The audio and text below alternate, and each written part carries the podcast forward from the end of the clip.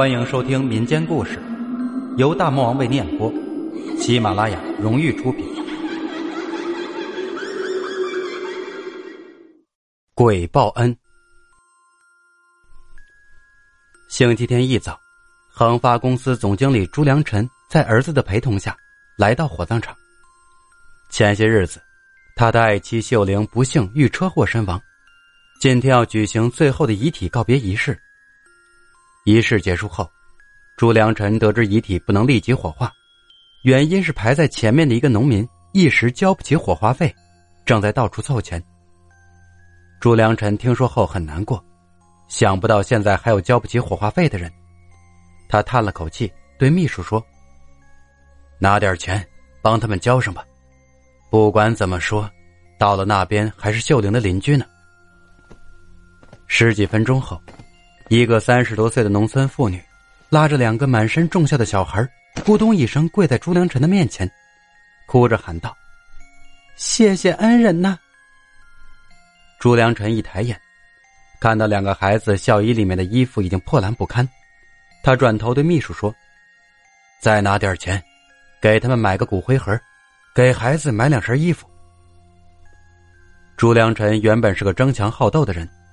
在生意场上从不心慈手软，可现在因为妻子的死，他已经万年俱灰了。出事的那天早晨，秀玲说要上街购物，朱良辰说自己的车刚加过油，就把车钥匙给了他。没想到半小时后就传来了妻子遇车祸身亡的消息。事后交警查明，汽车的刹车系统在此之前被严重破坏。朱良辰心里明白。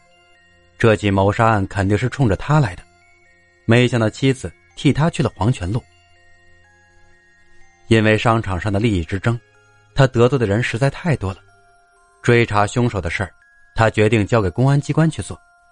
他现在最想做的，就是回到当年下放时待过的向阳村，过清静的日子。那是他和秀玲相识的地方。一个月后，朱良辰把公司交给儿子打理。之后，他一个人去了向阳村。二十多年前，他和秀玲一起在这里插队。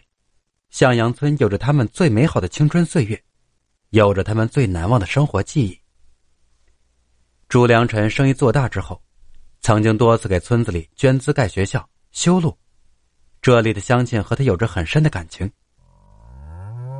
朱良辰住进了村西一栋二层小楼，这里就是多年前的知青楼。后来改做了村里的仓库。村长带着几个村民把楼上楼下各清理出一间，楼下用来当车库，楼上做宿舍。当村民们离去之后，朱良辰望着熟悉的青山绿水，想起已经永远分离的爱妻，万年俱灰，决定在这里种瓜种菜，淡泊度日。可是他万万没有想到的是，惦记他的人并没有因为他的隐退。就打算放过他。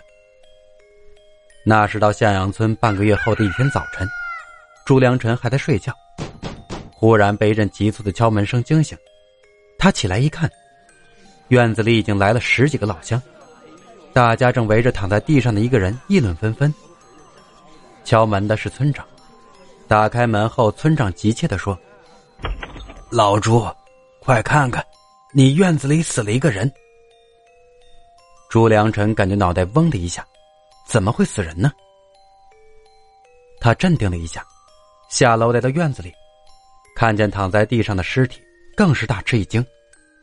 只见一个二十多岁的小伙子瞪着眼睛，眼珠子似乎因为惊恐已经完全凸了出来，嘴巴和鼻子也明显有些变形，早已经没有了呼吸。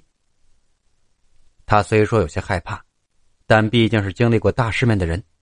赶紧叫村民向后退一退，然后问清了派出所的电话号码。他用手机报了案。二十分钟后，派出所的人来了。一个小时后，市公安局的法医也来了。经初步检测，死者为男性，死亡时间大约在凌晨两点，身体没有任何外伤，应该是死于突发性心肌梗塞或者脑溢血。从死者的面部表情上看。似乎死亡前受到了巨大的惊吓。另外，从死者身上发现了匕首，但是没有使用过。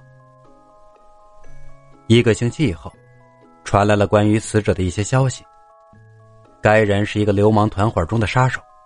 至于这个人为什么半夜来到向阳村，他死之前到底干了什么，又为何如此惊恐，公安局一时还无法判定。公安局没有结论，但是朱良辰心里却有了数。不用说，这人带了凶器出现在自己院子里，目的肯定是要杀自己。那些在自己车上做手脚的人，目的没有达到，竟然雇杀手追杀到这里来了。朱良辰给城里的儿子打了个电话，几个小时后，儿子给他送来了他要的一些东西：一架小型望远镜，一把杀伤力相当不错的短柄猎枪，还有几盒子弹。从这天开始，朱良辰改变了自己的作息时间，每天下午三点就睡觉，一直睡到晚上十点。十点起床后，不开灯，就在黑暗里抱着猎枪盯着院子。果然不出所料，他期待的那个人，终于在十几天之后来了。本集播讲完毕，下集为您揭晓杀手之死。